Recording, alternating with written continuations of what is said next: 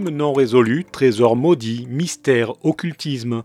Les unes des journaux récentes ou passées regorgent de ces chroniques inquiétantes, de ces aventures incroyables qui, du jour au lendemain, ont bouleversé la vie d'hommes et de femmes dont le seul tort fut de se trouver simplement au mauvais endroit, au mauvais moment.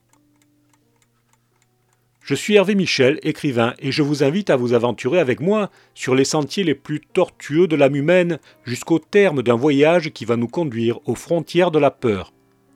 Découvrons ensemble ces histoires étranges qui, je l'espère, ne viendront pas troubler vos rêves de la nuit dans cette série intitulée L'écrivain mène l'enquête.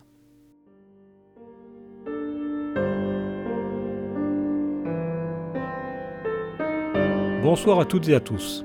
Je vais vous raconter aujourd'hui une histoire glaçante, une histoire qui nous rappelle que l'on ne peut pas impunément se substituer à la justice.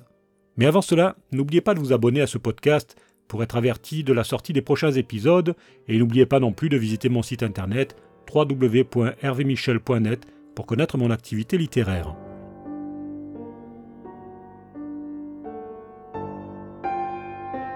Nous sommes au milieu des années 80. Un mois de novembre gris, froid, avec un ciel si bas qu'on pourrait presque le toucher en tendant la main. C'est l'époque des chemises fluo, des pantalons pas de def et du disco. Pourtant, dans le lointain, ce n'est pas un air de disco qui résonne, mais le rythme lancinant des cloches d'une église qui sonne le glas. Le seul autre bruit qui trouble la quiétude de ce petit matin, c'est le crissement des pneus du corbillard sur les allées gravillonnées du cimetière. Derrière le véhicule noir et gris, un peu sinistre, il n'y a pas grand monde. Trois personnes seulement. Le curé avec son étole violette en écharpe et deux autres silhouettes qui marchent la tête basse.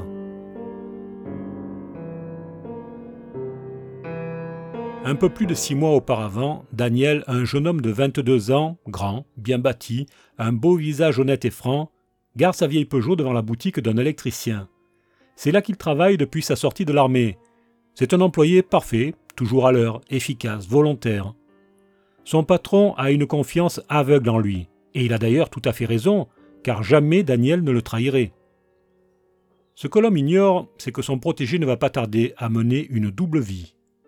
Employé modèle le jour, justicier la nuit. Oh, ce n'est pas un de ces types qui agresse volontairement tout ce qui ressemble à un voyou pour justifier sa soif de violence. Non, non, non, sa cause à lui est un peu différente, et sans sa jeunesse et son impétuosité, elle n'aurait pas dû déboucher sur un drame. Oui, mais voilà, le risque est toujours omniprésent lorsque l'on veut faire justice soi-même. Laissez-moi vous expliquer les détails de cette sombre affaire. Daniel est un sportif, c'est un boxeur. Il a fait trois ans d'armée au sein des forces spéciales. Ce n'est pas le genre de personne à qui il faut chercher des noises. Cela dit, il est d'un caractère naturellement doux et équilibré. Mais, comme beaucoup d'entre nous, il a quelques zones d'ombre. Il y a notamment une chose qu'il ne supporte pas, c'est que l'on brutalise une femme ou un enfant. C'est bien sûr tout à son honneur, mais cela prend chez lui des proportions inquiétantes. D'où lui vient cette aversion? Lui-même n'en sait rien. Ses parents forment un couple parfait, uni. Son père, qu'il adore, n'a jamais levé la main sur sa mère ni sur lui-même. Mais ces histoires de violence le mettent en colère, dans une rage folle. C'est plus fort que lui.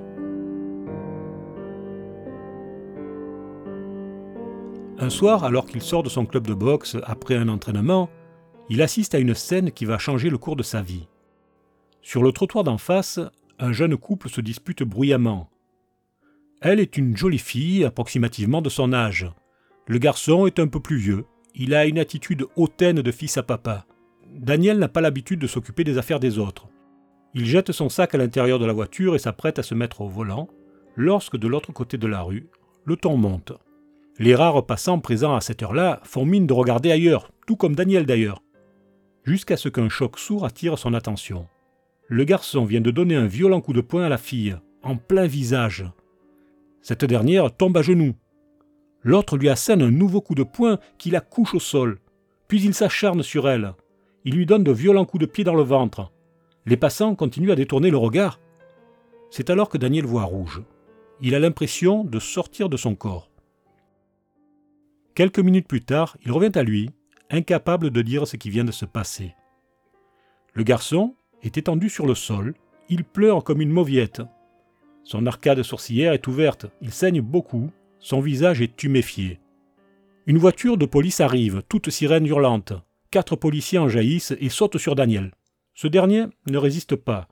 Les hommes portent des uniformes et c'est une chose que l'ancien militaire respecte. On le conduit au commissariat où il passera la nuit. Il est près de 21 heures, l'officier responsable n'est plus là, on s'occupera de son cas demain. Le couple, quant à lui, est évacué par les pompiers. Le lendemain matin, lorsque la porte de sa cellule s'ouvre, Daniel s'attend à se faire réprimander vertement. Il a préparé tout un argumentaire pour se défendre. Mais l'attitude des policiers à son égard est étrange. Ils sont décontractés, souriants. Celui qui l'extrait de sa cellule lui donne même une tape sur l'épaule et le gratifie d'un Allez mon garçon, tu peux sortir, le commissaire Grosjean va te recevoir. On le fait asseoir, on lui apporte un café. Serait-il entré dans la cinquième dimension? Lorsque le commissaire Grosjean entre dans le bureau, c'est un peu différent. Ses yeux sont plissés, son front barré de rides. Il s'assoit face à Daniel et le regarde longuement sans prononcer un mot. Daniel baisse les yeux. Puis le policier parle d'une voix forte. À qui est-ce que j'ai affaire là? demande-t-il. À un petit con qui fait le beau devant les nanas ou à un bon samaritain? Moi, je pencherai plutôt pour le petit con. Est-ce que je vais avoir des ennuis? questionne faiblement Daniel. Réponds d'abord à ma question. Euh, je, n'ai pas l'impression d'être un petit con. Bon, tu ne seras pas poursuivi pour cette fois, mais je te conseille de te tenir à carreau. Allez, dégage, je ne veux plus te voir. Daniel ne comprend rien, mais il est trop heureux de s'en tirer à si bon compte. Il ne discute pas. Il se lève et s'en va. Dans le commissariat, les agents sifflotent et sourient sous le manteau. Étrange, vraiment très étrange. Daniel l'apprendra un peu plus tard, mais le garçon qui l'a corrigé avait déjà été condamné six fois pour coups et blessures sur sa compagne. Ce soir-là, il était allé trop loin. La jeune fille avait eu la rate éclatée. Sans l'intervention de Daniel, elle serait probablement morte sur le trottoir. C'est le père du garçon qui a demandé à ce que Daniel ne soit pas poursuivi. L'affaire se termine donc plutôt bien. La fille est sauvée, le garçon n'ira pas en prison pour homicide involontaire, et Daniel n'aura pas de problème avec la justice il a eu de la chance. Sauf que la chance, c'est un petit peu comme lorsqu'on joue à la roulette. Il faut savoir la saisir quand elle passe, mais il faut savoir également s'arrêter avant qu'elle ne tourne. C'est une amie très versatile. En rester là, c'est ce que Daniel n'a pas su faire. Quelques jours plus tard, après un nouvel entraînement de boxe, François, un de ses amis, le prend à part. Tu sais que depuis l'autre soir, on parle pas mal de toi. De moi, mais qu'est-ce que tu veux dire? François sourit. J'aimerais te présenter quelqu'un. Ça te dirait qu'on aille prendre un verre demain soir après le boulot? Daniel hoche la tête. Il trouve cela bien mystérieux, mais que risque-t-il? Il accepte, d'autant plus que le rendez-vous est donné dans un bar chic du centre-ville. Le lendemain, il se rend à l'adresse indiquée. Dès qu'il pousse la porte, il aperçoit François attablé avec un homme d'une cinquantaine d'années. Il se dirige vers eux. Tous deux se lèvent et François fait les présentations. L'homme s'appelle Alexandre. Nous n'en saurons pas plus sur lui. Il explique qu'il fait partie d'une association plus ou moins déclarée qui se charge d'exfiltrer de leur foyer des femmes battues pour les mettre en sécurité, elles et parfois leurs enfants aussi. Cette association est dirigée par une femme que tout le monde connaît sous le pseudonyme d'Étoile du matin. Daniel a l'impression de se trouver plongé au beau milieu d'un film d'espionnage. Il se demande si ce type est sérieux. On a besoin de gens comme toi, poursuit Alexandre. Attention, hein, pas question de jouer au cow-boy. Il faut juste aller chercher ces pauvres filles lorsqu'elles ont décidé d'elles-mêmes de partir, prendre leurs affaires et les conduire à une adresse qu'on t'aura indiquée. Rien de plus. Bien sûr, on surveille le mari violent et on attend qu'il soit absent pour intervenir. Cela dit, il faut quand même être vigilant et se tenir prêt à tout, au cas où. Daniel n'est pas convaincu. Je voudrais rencontrer cette étoile du matin avant de me décider, explique-t-il. Alexandre secoue la tête. Non, ça c'est impossible, même moi je ne la connais pas. Tu comprends, il pourrait y avoir des représailles. Et comment je saurai ce que je dois faire? Alexandre sent qu'il a appâté Daniel. On te donnera une CB. Tu te brancheras à des heures bien précises, comme les autres, et lorsqu'on aura besoin de toi, Étoile du matin lancera un code dans une discussion banale sur les ondes. Un code que tu seras le seul à connaître. À partir de là, tu devras te rendre dans une cabine téléphonique et appeler un numéro. Là, on te donnera toutes les instructions dont tu as besoin. Après avoir longuement hésité, Daniel finit par accepter. Il ne se doute pas qu'il vient de mettre le doigt dans un engrenage qui va le conduire au drame. Pendant une bonne semaine, rien ne se passe. Daniel a reçu une CB et tous les soirs, à l'heure indiquée par Alexandre, il se connecte et écoute les conversations. Parfois, la mystérieuse étoile du matin intervient sur les ondes et tient des propos banals. Embouteillage sur le périph', accident à tel endroit. Elle semble connaître tout le monde. Peut-être conduit-elle un camion. Et puis un soir, elle parle d'un chien noir. C'est le signal. Daniel se rend à une cabine téléphonique, compose le numéro qu'Alexandre lui a donné. Une voix un peu éraillée décroche. C'est probablement une voix de femme, mais en tout cas pas celle que l'on entend sur le canal 27, ou alors la voix est maquillée. Chien noir, se présente Daniel. Il ne doit jamais donner son identité. La voix lui répond. Passe par l'impasse Lieuteau pour prendre le sergent. Le sergent, c'est le nom de code d'Alexandre. Vous irez ensuite au 28 rue du Général Leclerc, deuxième étage, porte de droite vous récupérerez une femme de 43 ans qui se prénomme Marguerite. Elle n'aura qu'une valise. Attention, son mari l'a salement cogné. Il est dans un bar à deux pâtés de maison de là. Le sergent sera ensuite où la conduire. Daniel sent son rythme cardiaque accéléré. Il a l'impression de revenir quelques années en arrière pour une opération militaire. Sa bonne humeur ne va pas durer. Un quart d'heure plus tard, il grimpe avec précaution jusqu'au deuxième étage d'un immeuble délabré. Alexandre est resté dans la voiture. Il doit donner trois coups de klaxon si le mari, dont il a la photo, rentre à l'improviste. La cage d'escalier sent l'urine et la moisissure. Il toque à la porte qu'on lui a indiquée. Pas de réponse. Il insiste. Toujours rien. Un peu désemparé, il se demande ce qu'il doit faire. Il s'apprête à redescendre lorsqu'il entend un gémissement dans l'appartement. Plus un râle qu'un gémissement d'ailleurs. Ce râle, Daniel le connaît. C'est celui que pousse une personne en train d'expirer. Alors, sans réfléchir, il donne un violent coup d'épaule dans la porte. La serrure ne résiste pas. Il entre dans l'appartement totalement plongé dans le noir. Il se passe quelques secondes avant que ses yeux ne s'habituent à l'obscurité. À tâtons, il trouve un interrupteur sur le mur. Il le manœuvre et la pièce s'illumine. Ce qu'il découvre alors dépasse tout ce qu'il a pu voir jusque-là. Marguerite est assise dans un vieux fauteuil en sky rouge dont les accoudoirs laissent échapper leur garniture. Son visage n'est plus vraiment un visage, juste une plaie béante. Un de ses yeux est pratiquement sorti de son orbite. Toutes ses dents sont cassées. Elle a une fracture ouverte au bras. L'os semble brisé en plusieurs endroits. Daniel panique, il ne sait plus quoi faire. Il y a un téléphone posé sur une petite table basse. Il n'a pas d'autre choix. Il doit appeler les pompiers et fuir ce cauchemar en abandonnant Marguerite, qui n'est certainement pas transportable dans cet état. Il décroche le combiné au moment même où, dans la rue, Alexandre lance trois coups de klaxon. Le tortionnaire revient, probablement gorgé d'alcool. Revient-il finir le travail? Daniel a encore le temps de s'enfuir. Mais ce foutu voile rouge tombe à nouveau devant ses yeux. Une colère froide l'envahit. Il n'a plus aucun sentiment. Il est totalement vide à l'intérieur. Alors, calmement, il repose le combiné du téléphone, va fermer la porte, éteint la lumière et s'assoit dans le fauteuil près de Marguerite qui, à chaque inspiration, produit une sorte de gargouillis. Trois nouveaux coups de klaxon dans la rue.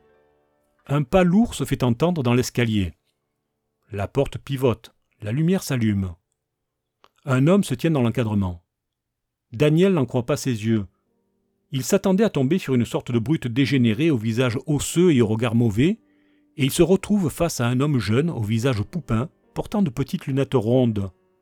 Si ce n'était ce regard vague et cette attitude chaloupée des ivrognes qui le fait danser d'une jambe sur l'autre, on aurait pu penser qu'il s'agissait d'un professeur ou d'un jeune médecin. La colère de Daniel est presque retombée, mais l'homme va faire une grosse erreur. Il se met à vociférer avec une voix pâteuse. Alors c'est toi qui couches avec cette garce?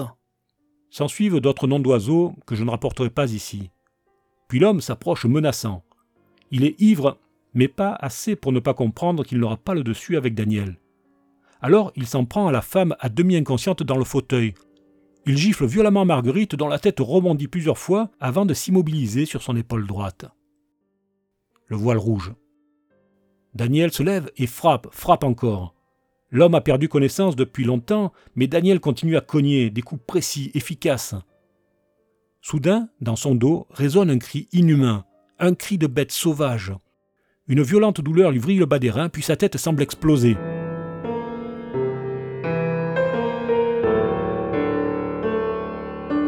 Quelques heures plus tard, Daniel ouvre les yeux. Son dos est douloureux, tout comme l'arrière de son crâne. Il est dans un lit d'hôpital. Alexandre est assis près de lui. Il semble perdu dans ses pensées. Enfin, il s'aperçoit que le garçon se réveille. Il appelle une infirmière qui arrive quelques secondes plus tard. C'est une jolie blonde aux yeux verts. Son prénom est inscrit sur sa blouse. Vénus. Un prénom qui lui va parfaitement. Comment vous sentez-vous demande-t-elle doucement à Daniel. Daniel voudrait faire de l'humour, mais il n'en trouve pas la force. Pas la super forme, répond-il simplement. Heureusement que vous êtes solide. Vous avez pris un drôle de coup sur la tête et un autre dans les reins. À deux centimètres près, vous restiez paralysé. Vous avez eu de la chance. Une sacrée chance même. Oui, de la chance, c'est ça, tu parles.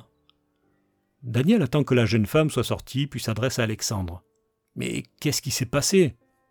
L'homme se racle la gorge, il a les yeux rougis. Tu sais, il y a des gens que l'on peut aider et d'autres pas. Marguerite faisait partie de ces derniers. Malgré tous les coups qu'elle a reçus, elle aimait toujours son mari. Lorsque tu t'es mis à le frapper, son instinct a pris le dessus. Elle a saisi ce qui lui tombait sous la main, un tisonnier en l'occurrence, et a défendu celui qu'elle aimait envers et contre tout. Comment ça, Marguerite faisait partie des gens? Alexandre inspire profondément. C'est moi qui t'ai sorti de là. Je suis monté à la suite du mari. Marguerite était là, hébétée, le tisonnier à la main. Elle m'a raconté ce qu'elle venait de faire. Je t'ai chargé sur mes épaules et je t'ai conduit directement à l'hôpital. Puis j'ai appelé les pompiers. Lorsqu'ils sont arrivés, Marguerite était morte. Le mari était revenu à lui. Il a dit aux pompiers qu'il s'était fait tabasser par l'amant de sa femme. Alors pour se venger, il a pris le tisonnier et l'a battu à mort. Daniel a juste le temps de se tourner avant de vomir sous le coup de l'émotion.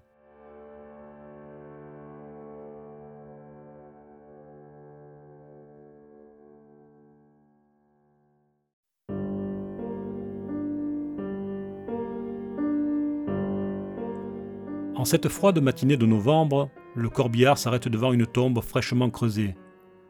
Le cercueil de Marguerite est déchargé, posé sur des tréteaux, et, après une rapide prière dite par le curé, il est descendu au fond de la fosse par les employés des pompes funèbres. Daniel sent une présence près de lui. Il se retourne et reconnaît le commissaire Grosjean. Tu connaissais cette pauvre fille demande le policier. Je l'ai croisée. Hum, je vois. Après cette affaire, on n'a plus jamais entendu parler d'Étoile du Matin ni de sa pseudo-association. Elle représentait pourtant un espoir pour pas mal de femmes. Daniel, quant à lui, a abandonné la boxe et plus jamais le voile rouge n'a obscurci sa vision. Il faut dire que Vénus, la jeune infirmière qui s'était occupée de lui, a su lui faire oublier toute idée de violence. Ils se sont même mariés. Une nuit, au cours de leur voyage de noces à la Martinique, les deux époux contemplent le ciel allongé sur la plage. Une étoile brille plus fort que les autres dans le ciel. Ce n'est pas une étoile, mais une planète, explique Vénus. Mon père, qui était passionné d'astronomie, m'a donné son nom. Eh oui, Vénus. La première à briller le soir et la dernière à s'éteindre à l'aube. Vénus que les anciens surnommaient pour cela l'étoile du matin.